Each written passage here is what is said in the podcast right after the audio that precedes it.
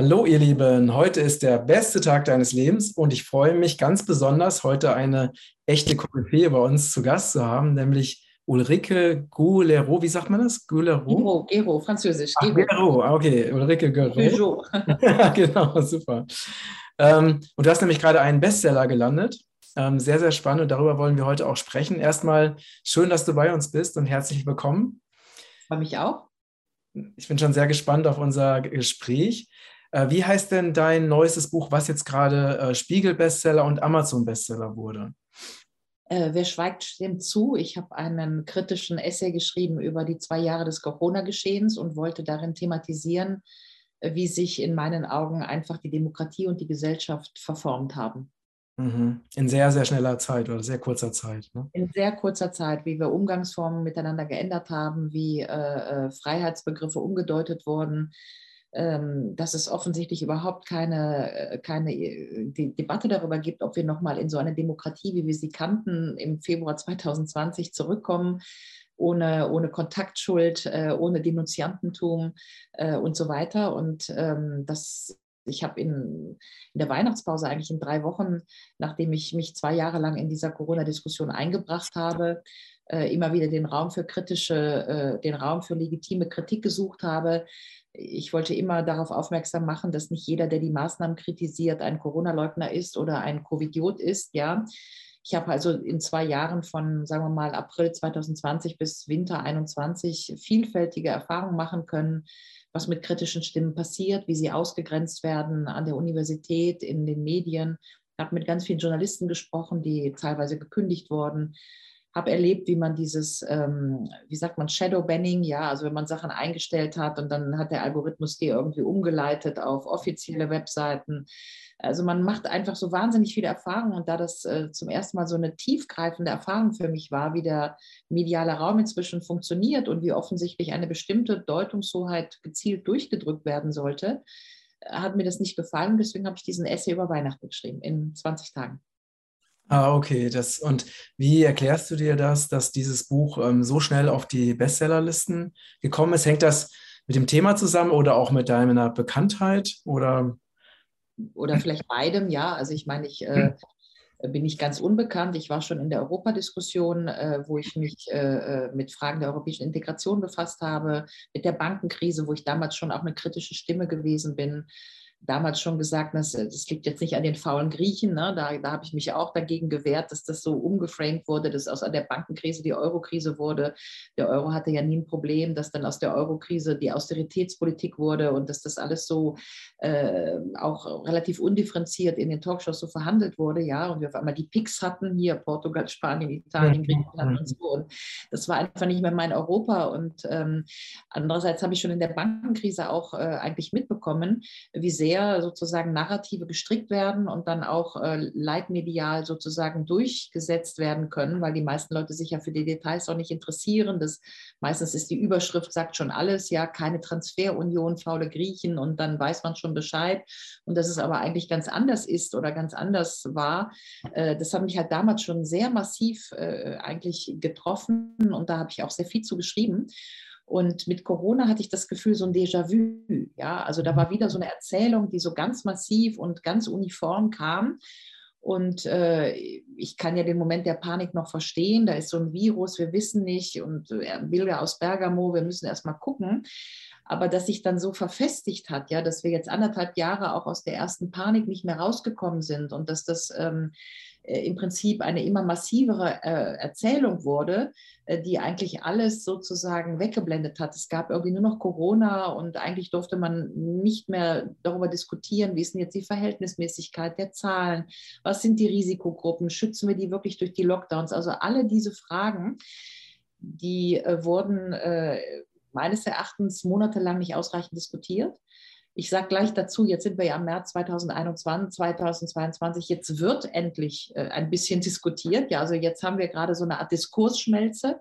Ich habe das Gefühl, dass das so seit ähm, Weihnachten ungefähr auftaut. Ja, also auf einmal kommen doch kritische Stimmen über die Impffolgen und so äh, im Zuge dieser ähm, Impfpflichtdebatte äh, in den Raum. Und äh, dieser Debatte wollte ich nochmal Raum verschaffen, indem ich gesagt habe, ja, das ist gut, dass wir jetzt mal so ein bisschen Rückschau betreiben. Was ist denn eigentlich passiert in den letzten zwei Jahren? Jetzt auch mit dieser Debatte, die ja ansteht, die Entscheidung über die allgemeine Impfpflicht. Und äh, habe dann eben auf äh, so verschiedene Punkte, die ich eben auch aus Lebens, also aus eigener Anschauung erlebt habe, nämlich äh, das Wegdrücken kritischer Stimmen, die, die Vereinnahmung der Wissenschaft, die Singularisierung des Wissenschaftsbegriffs, die Wissenschaft sagt uns jetzt, dass wir das tun müssen und so weiter. Das habe ich halt alles in ein Essay gepackt, ja, und ja. Ähm, am Ende einen gesellschaftskritischen Ausblick gewagt. Mhm. mhm. Und äh, die Resonanz, wie, wie ist die? Also natürlich, die Menschen kaufen dein Buch ne? und lesen es ja wahrscheinlich auch sehr begeistert. Ähm, wie ist denn, also wurdest du jetzt eingeladen aufgrund des Buches, also zu Talk, Talkshows, zu Interviews, also wie jetzt zu unserem zum Beispiel? Ähm, also erstmal, äh, wie gesagt, habe ich mir ja sozusagen ähm, äh, während der ganzen Corona-Debatte, um das mal zu sagen, war es ja tatsächlich schwierig, um nicht zu sagen riskant, äh, öffentlich äh, sich zu äußern. Ja, also ich habe ja mehrfach erlebt, Kontaktschuld, äh, dass ich als rechts tituliert wurde. Ich hatte eine Rufmordkampagne. Ich bin aus Twitter weggegangen, weil es wirklich sehr viele auch persönliche Attacken gegeben hat. Also ich habe gemerkt, dass wenn man gegen die Maßnahmen spricht oder die Verhältnismäßigkeit der Maßnahmen versucht einzuordnen, dass man dann wirklich äh, in Schwierigkeiten gerät. Ja, also man wird gemieden, äh, es laufen einem Freunde davon, man kriegt eine Rufmordkampagne und so weiter. Ja, das war alles sehr merkwürdig. Insofern habe ich das aber trotzdem gemacht ähm, und mich irgendwie nicht einschüchtern lassen. Und dann gab es halt eine Zeit lang, da wurde ich äh, auf öffentlichen Medien auch so als Stimme der Vernunft bezeichnet und so. Also man sieht ja dann äh, eigentlich eine doppelte Bewegung. Ja, es gibt einerseits die ausgrenzende Bewegung. Ähm, und dann gibt es aber auch den ganzen Zuspruch von vielen Leuten, die man gar nicht kennt. Ja, also es war immer eine doppelte Bewegung. Da, wo die es ist so ein bisschen Hölderlin, ja, wo, die, wo die Gefahr in Verzug ist, das Rettende nah. Ja? Also man, man verliert ganz viele Leute, die sich wundern, warum man auf einmal in dieser Corona-Diskussion kritisch war. Äh, und man gewinnt aber ganz viele andere Leute. Ja? ja. Und das persönlich oder emotional Anstrengende ist, dass man eigentlich die verliert, die man kennt, die sich wundern, ja, also Kollegen oder ähm, äh, alte Freunde von Leitmedien aus der Zeit oder von der Süddeutschen, die einen anschreiben und sagen, was ist denn los mit dir? Du bist ja gar nicht bei uns in dem, was wir erzählen, so ungefähr, ja. Während man sozusagen Zuspruch von ganz vielen unbekannten Leuten, mhm. Bürgerinnen und Bürgern bekommt, die einem enthusiastische Briefe schreiben, sie sprechen aus der Seele und so weiter. Und, und allein das fand ich die ganze Zeit äh, schon sehr auffällig. Und um das mal zu sagen, wenn ich diesen Zuspruch nicht bekommen hätte, also wenn ich auch so wütende Bürgerbriefe bekommen hätte, nach dem Motto, was Sie sagen, ist doch wirklich Unfug und, und überhaupt, und das massiv, dann hätte ich das wahrscheinlich auch nicht gemacht. Hm. Ja, aber es war sozusagen diese diese doppelte Bewegung, dass ich auch immer das Gefühl habe, solange ich diese vielen Briefe und Zuschriften bekomme, scheine ich ja nicht die Einzige zu sein. Also ist, sind das Argumente, die gehört werden wollen oder da draußen sind auch Leute, die das hören wollen. Und wenn ich jetzt nun mal durch meine Funktion, ich bin Professorin, ich bin ein bisschen bekannt, ich habe Zugang zu den Medien, dann habe ich das auch nachher irgendwie so als meine Pflicht verstanden, diese Argumente in der Öffentlichkeit zu machen, weil ich ja wusste, da draußen sind Leute, die das auch hören wollen. Ja, also es war so eine äh, dialektische Bewegung. Und ja, wahrscheinlich ist äh, der Essay getragen worden von diesem, was auch immer, von diesem Fanclub, ja, also den man sich sozusagen dadurch vorher schon erworben hat, also von vielen Leuten, die mich in dieser Rolle schon kannten und die jetzt das Buch auch alle sehr, sehr gut finden. Ja? Und man erlebt eigentlich die gleiche ähm, fast Polarisierung in der Perzeption.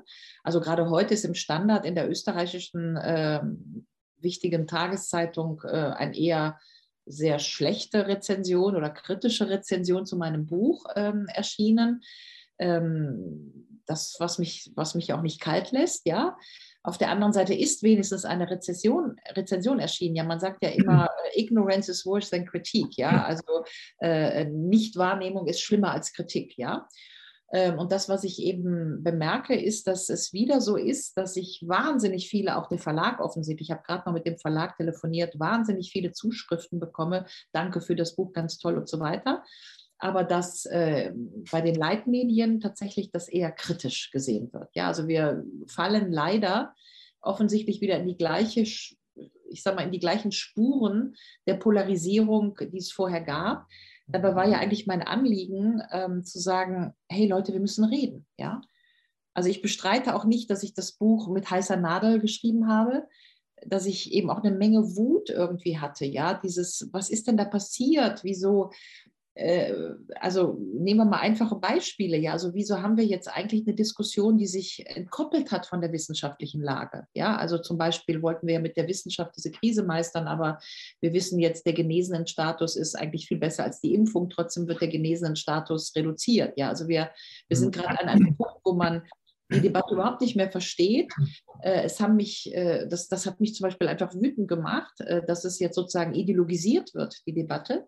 Oder einfach, dass wir, wie ich ja finde, keinen erwachsenen Umgang mit der Krise hatten. Ja, also 1,50 Meter ist die Armlänge, muss ich dafür Klebestreifen auf dem Boden haben. Also diese sozusagen auch strukturelle Entmündigung. Ähm, diese Umdeutung des Freiheitsbegriffes. Ja, Freiheit ist jetzt Egoismus. Wer seine Freiheit haben will, ist nicht solidarisch. Das sind ja auch alles Umdeutungen äh, gewesen.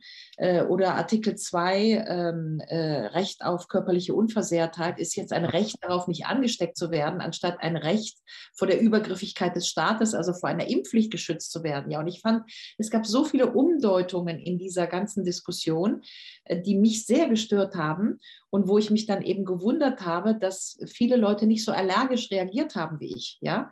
Und äh, die das also mitgemacht haben unter dem, das ist aber jetzt notwendig, das ist aber, das muss jetzt so sein, ja. ja. Und äh, das, nur um das abzubinden, ähm, wollte ich eigentlich diesen mit heißer Nadel gestrickten Debattenbeitrag äh, reinwerfen und sagen, Leute, was ist denn da passiert? Ja, das ist wirklich nicht mehr verhältnismäßig gewesen. Wir müssen darüber reden.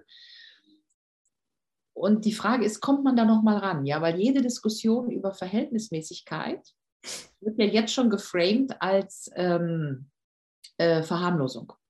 Ja, das ist ja auch schon wieder so eine Umdeutung, dass jeder, der sagt, gucken wir doch mal auf die Zahlen mit Blick auf welche Altersgruppen, welche vulnerablen Gruppen und so weiter, gilt dann schon als Verharmlosung. Wobei die Verharmlosung, also da, da, dann ist ja gerade die Frage, über was diskutieren wir hier? Über wie viele Tote in welchen Altersgruppen, in welchem Promillbereich, ja?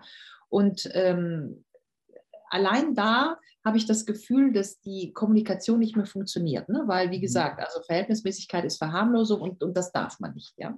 Richtig.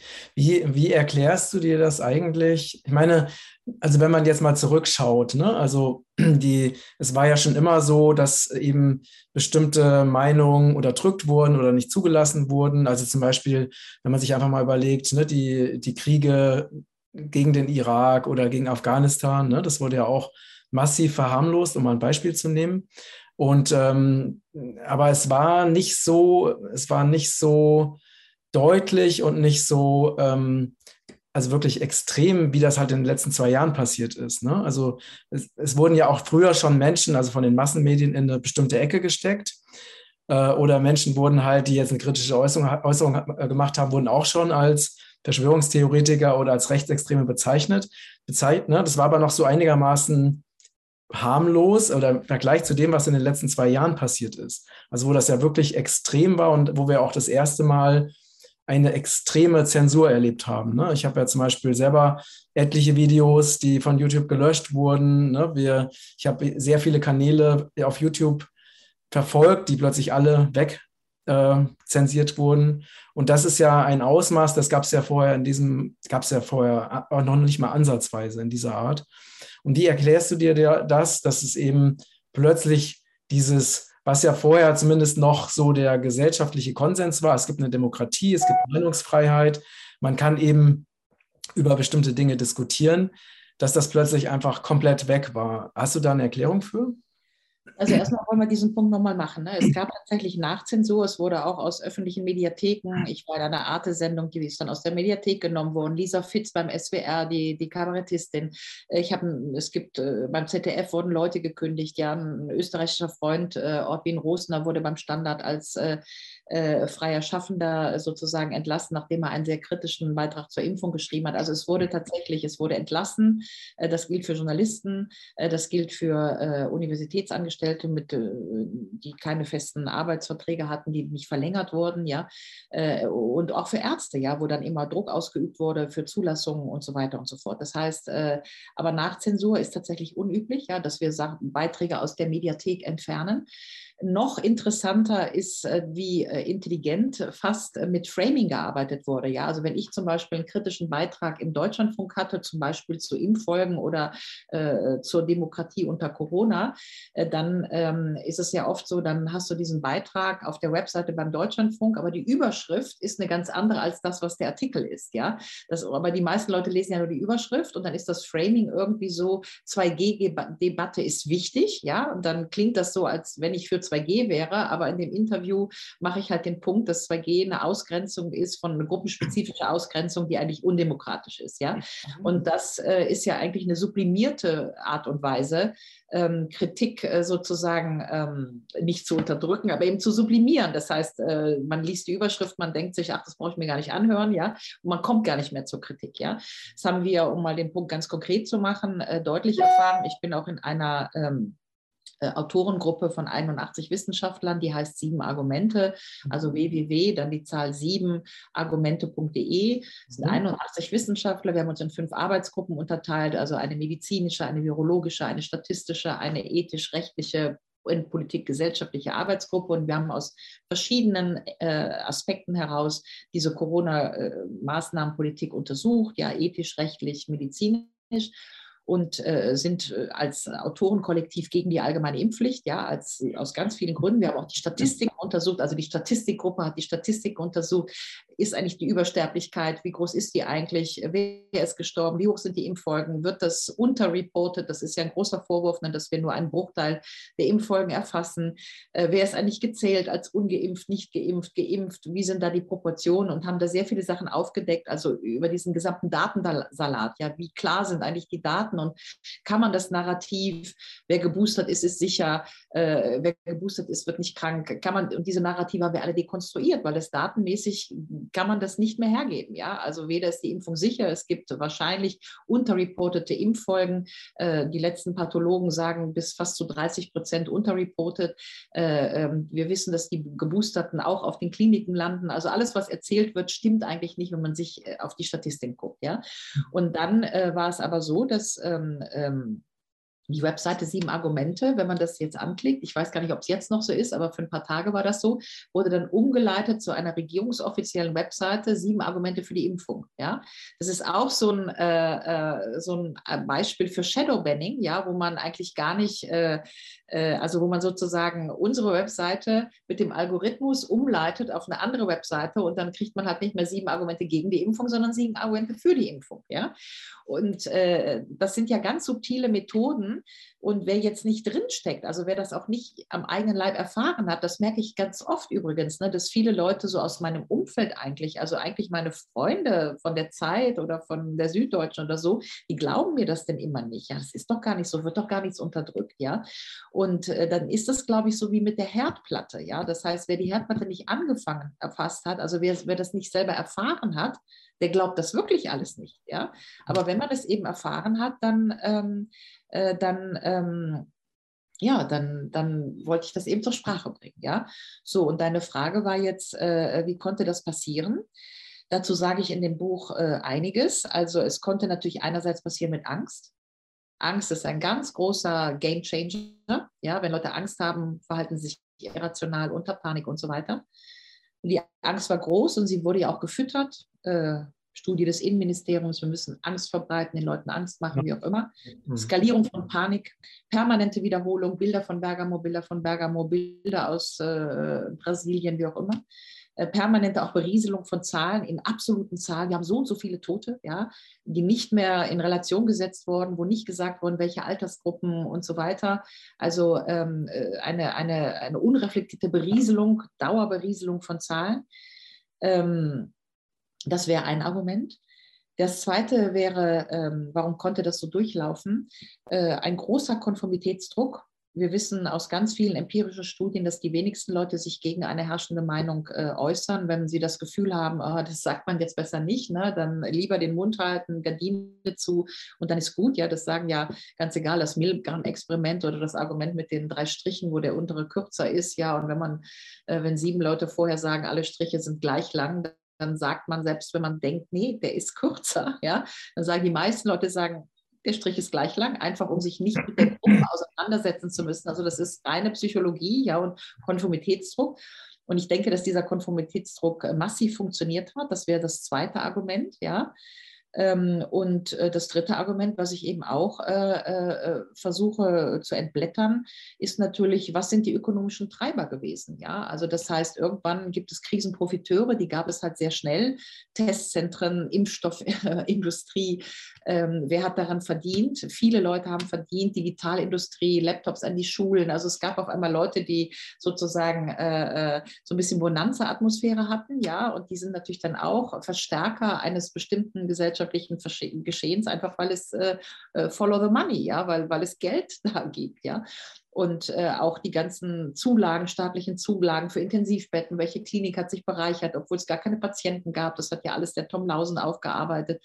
Und insofern ist Geld auch immer ein gutes Argument, um bestimmte Dinge zu verstetigen, die sich dann völlig entheben von einer Realität, die da lautet Corona. Ja, Corona gab es, gibt es, es sind Leute gestorben, viele Leute gestorben.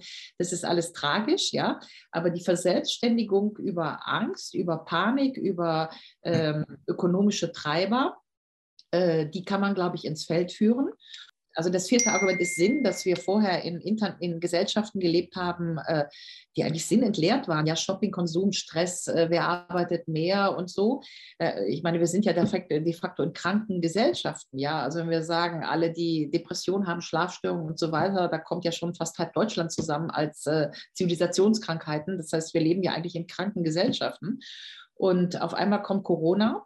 Und da habe ich halt argumentiert, dass äh, mit dem äh, Psychologen Desmay, äh, dass ähm, auf einmal kommt eine Sinnhaftigkeit. Ja, ich kann solidarisch sein, ich kann etwas für die Gesellschaft tun, ich kann dem Nachbarn helfen. Ich kann sogar denunzieren, ja, ich kann den Nachbarn sogar anzeigen, wenn er fünf Gäste hat, ja, also, aber wie auch immer, jedenfalls eine Sinnhaftigkeit, dass es auf einmal gab es ein großes Wir. Wir müssen flattening the curve, wir müssen die vulnerablen Gruppen schützen, wir müssen, müssen, müssen, ja, und diese Schließung um einen moralischen Sinn, um eine Moral, wir tun jetzt das Gute, die wäre so das fünfte Argument. Mhm, ja, also Angst, Panik, Konformität und Sinn.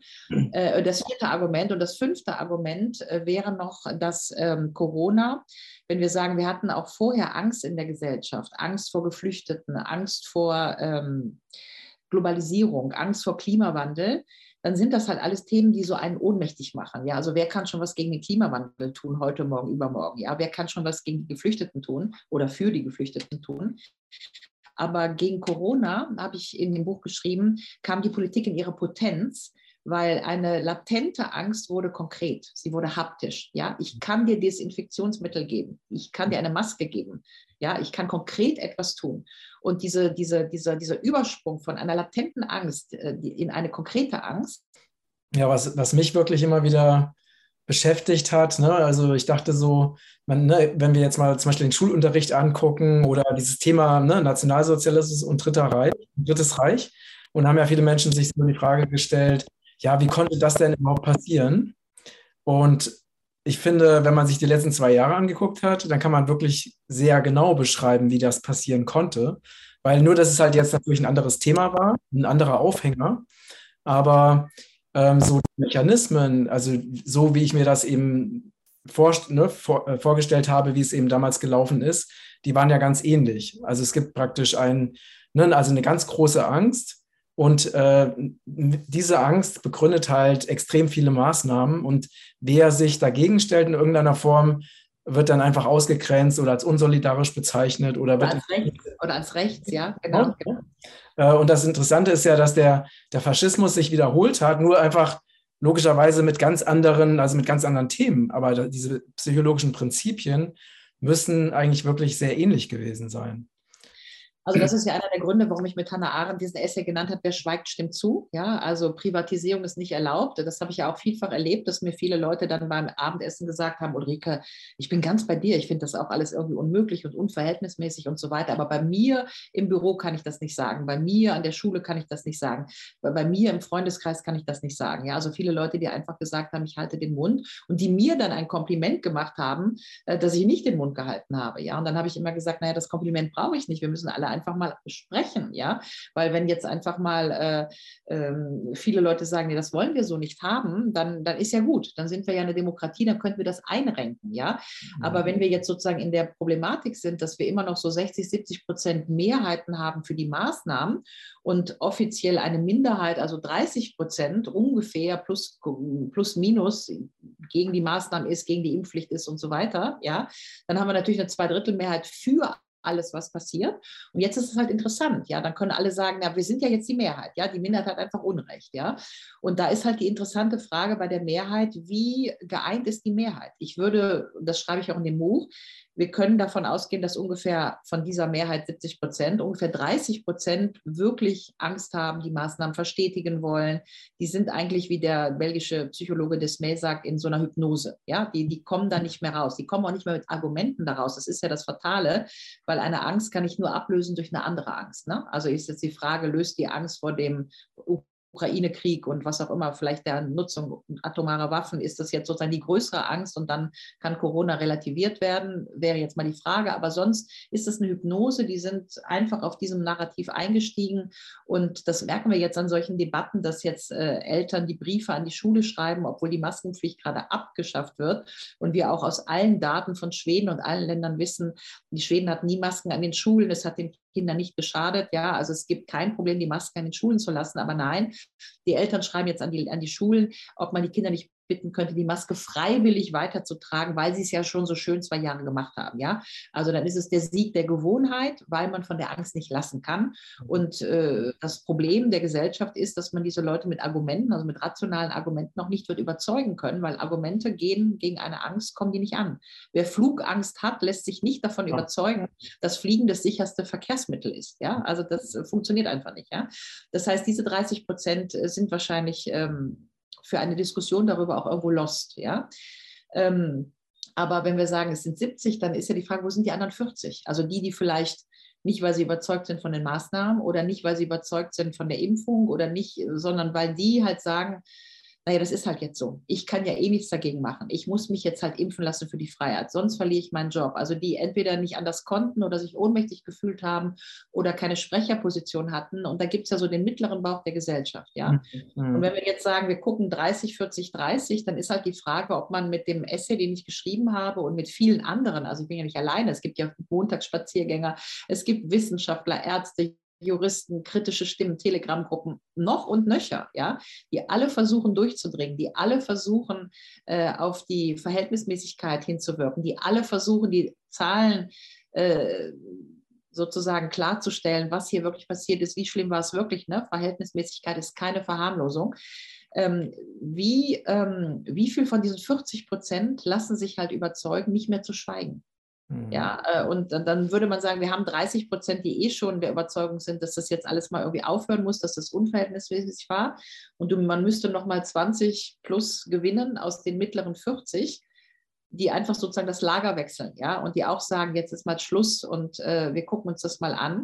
Und das war eigentlich meine Hoffnung mit dem Essay, ja, mhm. weil ähm, dann würde man sozusagen umgekehrt die 30 Prozent ähm, minorisieren, die jetzt noch Angst haben, auf die Verstetigung drängen und so weiter und würde sagen, nein, passt auf, wir holen, wir, wir reden jetzt mit euch, wir zeigen euch mal genau die Statistiken, was war hier eigentlich los, wie viele sind gestorben, denn das eines der großen Probleme, das schreibe ich auch in dem Buch, ist ja, dass wir lange Zeit erzählt haben, ähm, dass ähm, sozusagen für jeden das gleiche Risiko besteht. Und mhm. das stimmt ja einfach nicht. Ja? Wir hatten bestimmte Altersgruppen, wir haben bestimmte hier Adipositas oder so, wir hatten bestimmte gesellschaftliche vulnerable Gruppen. Wir wissen heute, dass wir mit Lockdown die vulnerablen Gruppen nicht geschützt haben. Wir wissen, dass Kinder praktisch nie von Corona äh, maßgeblich betroffen waren, weder von Delta noch von Omikron. Trotzdem Impfpflicht für Kinder ab fünf Jahren wurde ja teilweise diskutiert. Ja, also wir sehen, dass wir in völlig irrationale äh, Konsequenzen gekippt sind, die sich eben datenmäßig nicht belegen lassen.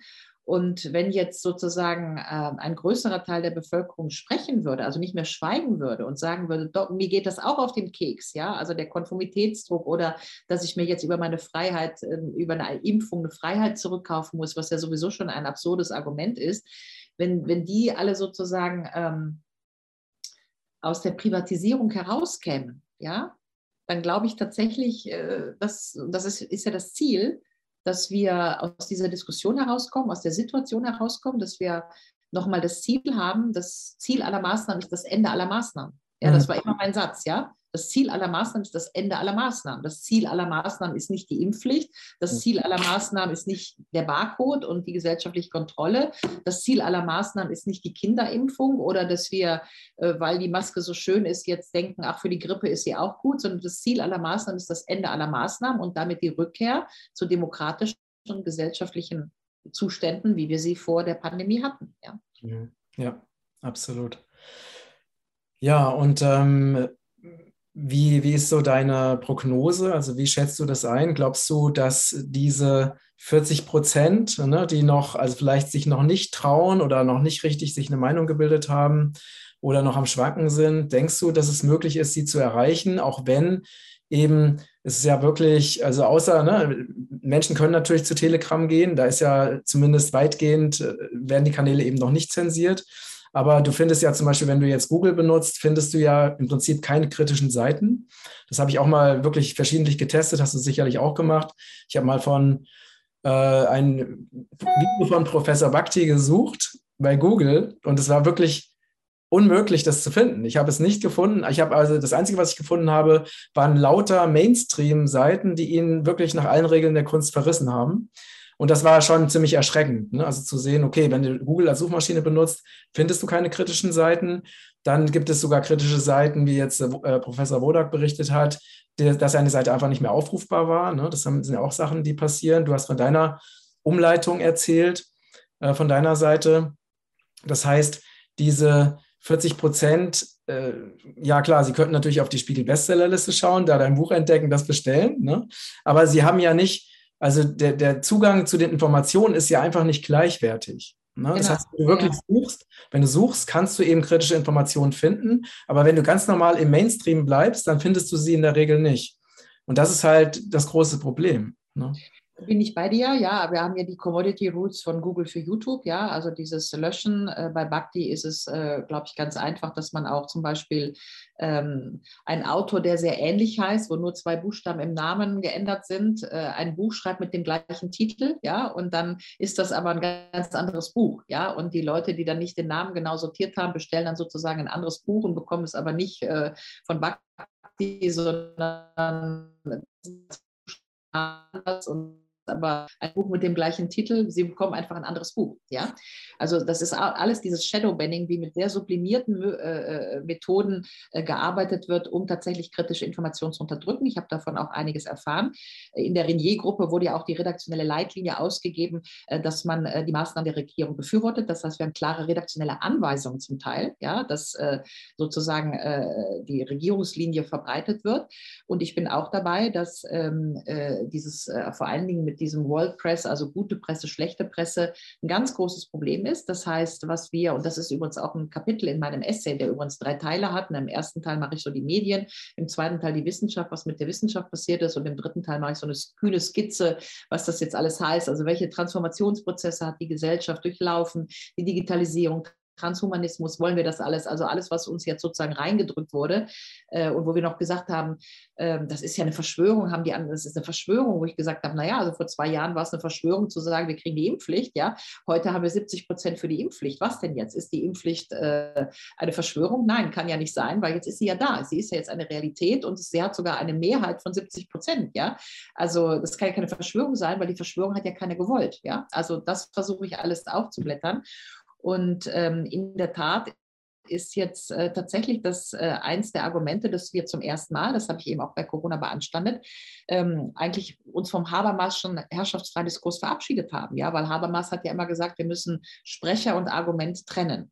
Das heißt, aus dem guten Mund kann ein schlechtes Argument kommen und aus dem falschen Mund äh, oder schlechten Mund kann ein gutes Argument kommen. Ja, wir haben aber die ganze Corona-Krise gemacht mit Leitmedien haben die Wahrheit, ja, und Fakten und die sogenannten alternativen Medien, die es ja gab und auch immer mehr geworden sind. Das war ja, wir haben ja fast so eine wundersame Vermehrung von äh, alternativen Medien erlebt. Ja, Boris Reitschuster und und äh, Milo Matuschek und äh, Nachdenkseiten und was auch immer. Jedenfalls auf einmal hatte jeder seinen eigenen YouTube-Kanal und Gunnar Kaiser TV, was auch immer. Also es war ja fast äh, Öffentlichkeit und Gegenöffentlichkeit Öffentlichkeit und die einen waren da und die anderen waren da und diese beiden Öffentlichkeiten haben nicht mehr miteinander gesprochen. Was aber fast noch viel schlimmer war, ist, dass die leitmediale Öffentlichkeit natürlich dann gesagt hat, wir haben die Wahrheit, das andere sind schlechte Medien und diese schlechten Medien verbreiten Fake News, ja. Und wenn die halt was anderes gesagt haben, die schlechten Medien, dann kamen von den Leitmedien die Faktenchecker, die dann halt gesagt haben, wir haben aber die Fakten, ja. Und wenn man jetzt aber ähm, erstmal unterstellen muss, dass man ja prüfen muss, wer sind denn diese Faktenchecker korrektiv, wer bezahlt die denn, welche Stiftungen stecken dahinter, dass wir Leute haben, die sozusagen fast so Cleansing Exercises gemacht hat. Ja, das darf nicht veröffentlicht werden, denn da ist ein falsches Fakt drin.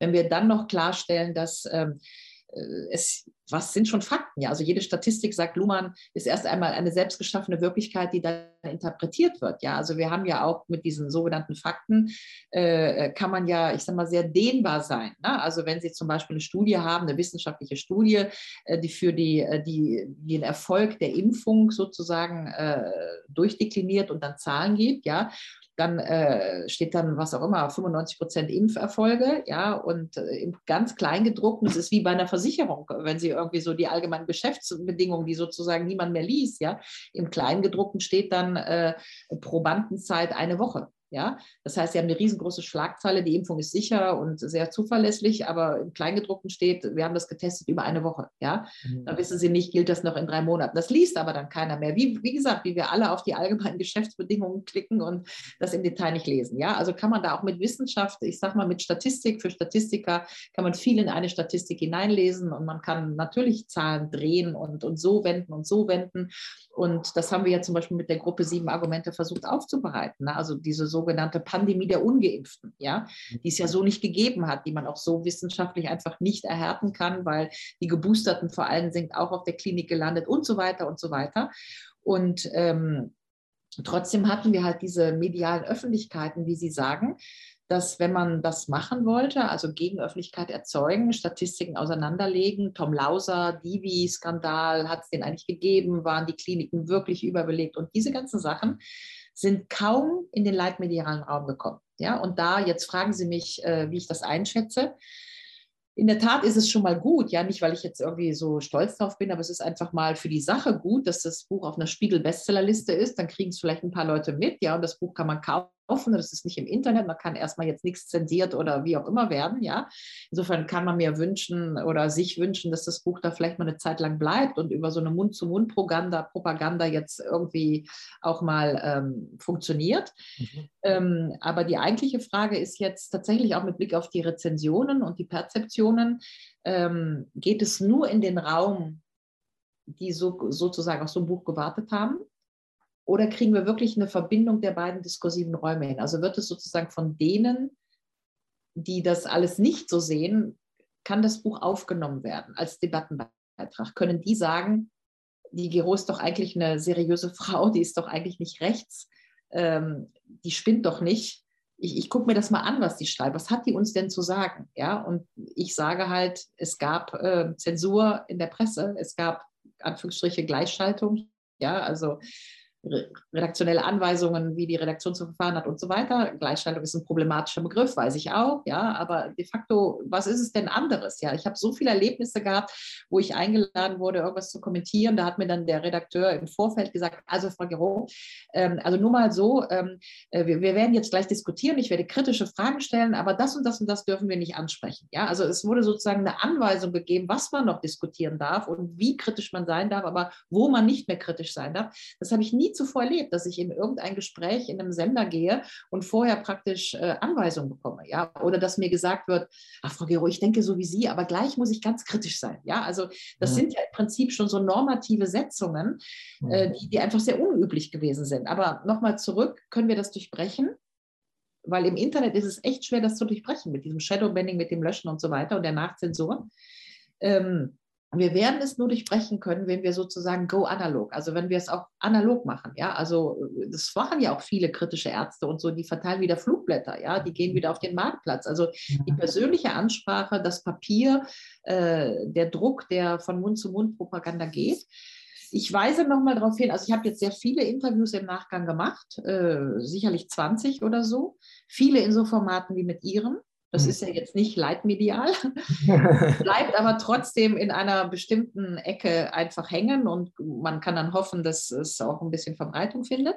Mhm. Ähm, ich war aber auch in der Zeit, ich werde jetzt in der NZZ sein, beim Südwestfunk, beim Deutschlandfunk. Also es ist offensichtlich, und das wollen wir jetzt erstmal als positiv verbuchen, ist es gelungen, das Buch in den Leitmedien zu platzieren, zumindest so, dass die nicht dran vorbei können. Ja? Mhm. Jetzt war die äh, Kritik im Standard, das habe ich eben schon erwähnt, sehr schlecht, also schlecht über mich, schlechtes Buch, Frau Gero, was auch immer.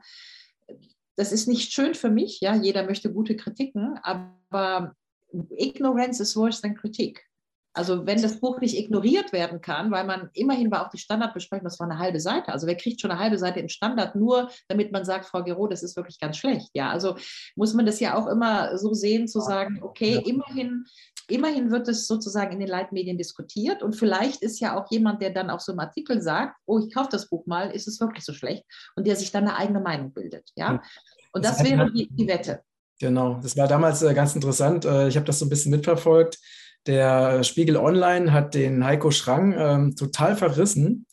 Und äh, dadurch sind unglaublich viele Leser, also vom Spiegel Online, auf seine Seite gekommen. Und er hat also wirklich dadurch, also äh, wirklich viele neue Abonnenten gewonnen für seinen Newsletter. Das war irgendwie ganz, damals ganz witzig, dass das eben so passiert ist.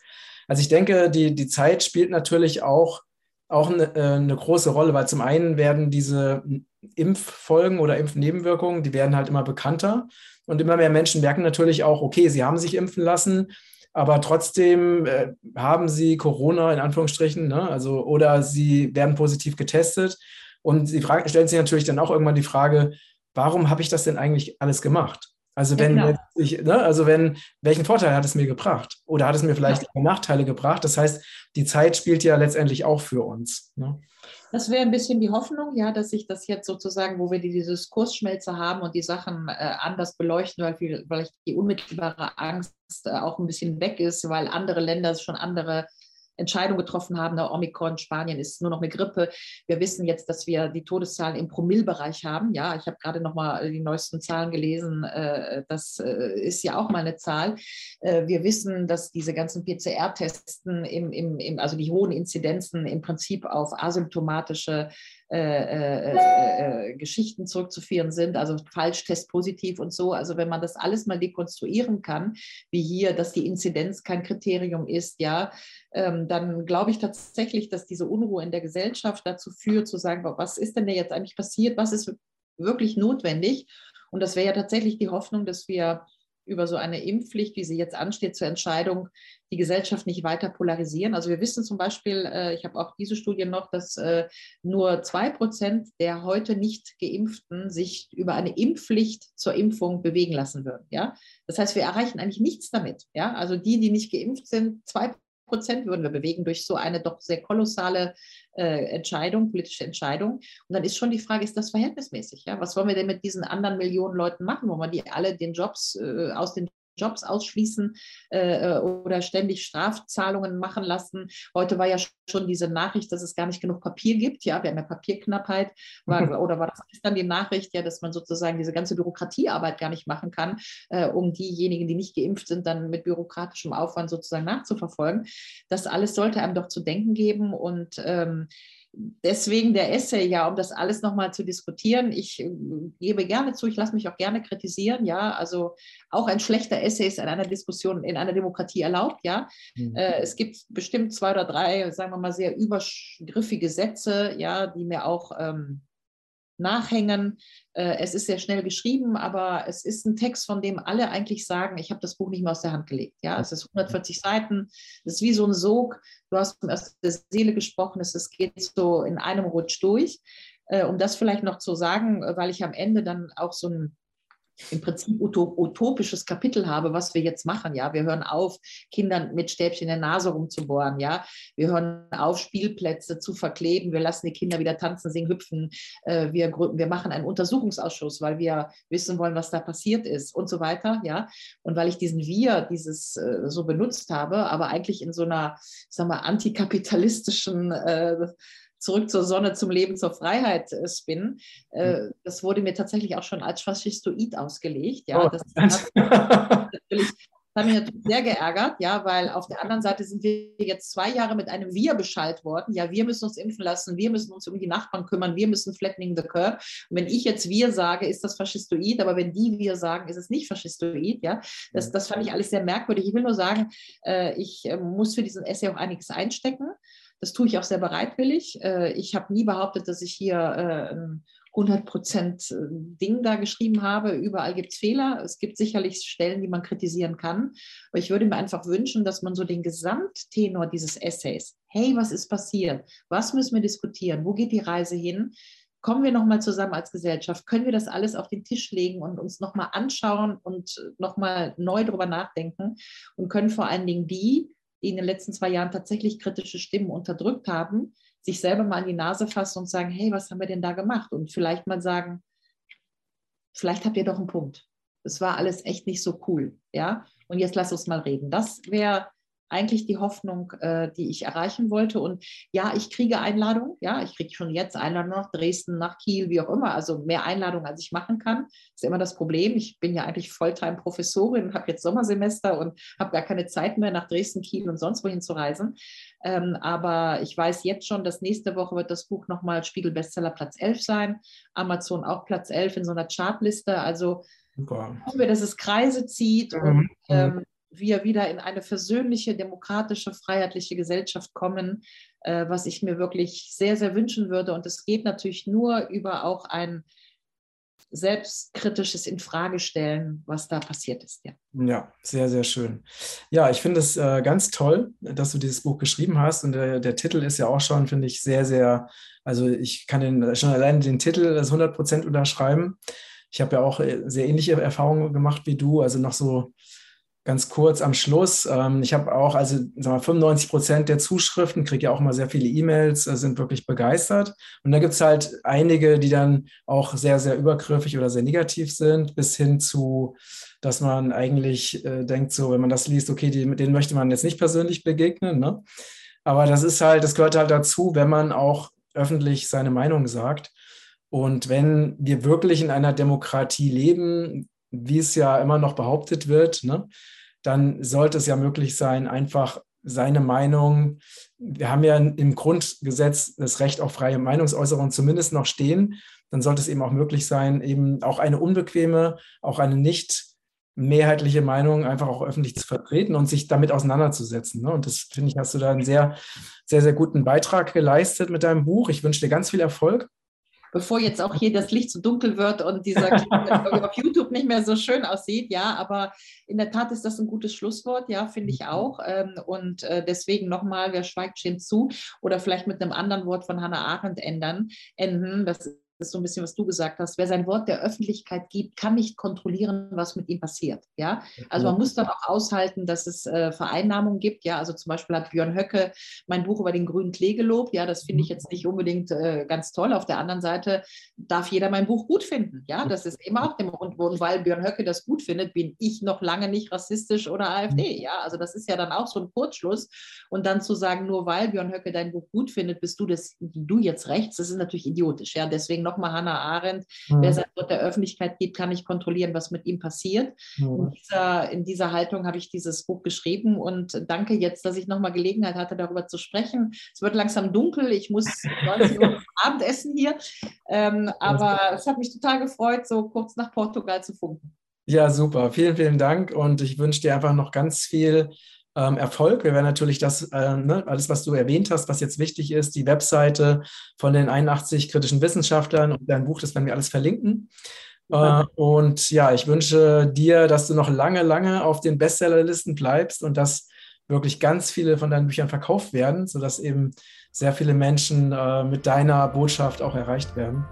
In diesem Sinne, vielen, vielen Dank. Genieß dein Abendessen. Ne? Ja, danke. Ciao, ciao. Ciao, ciao.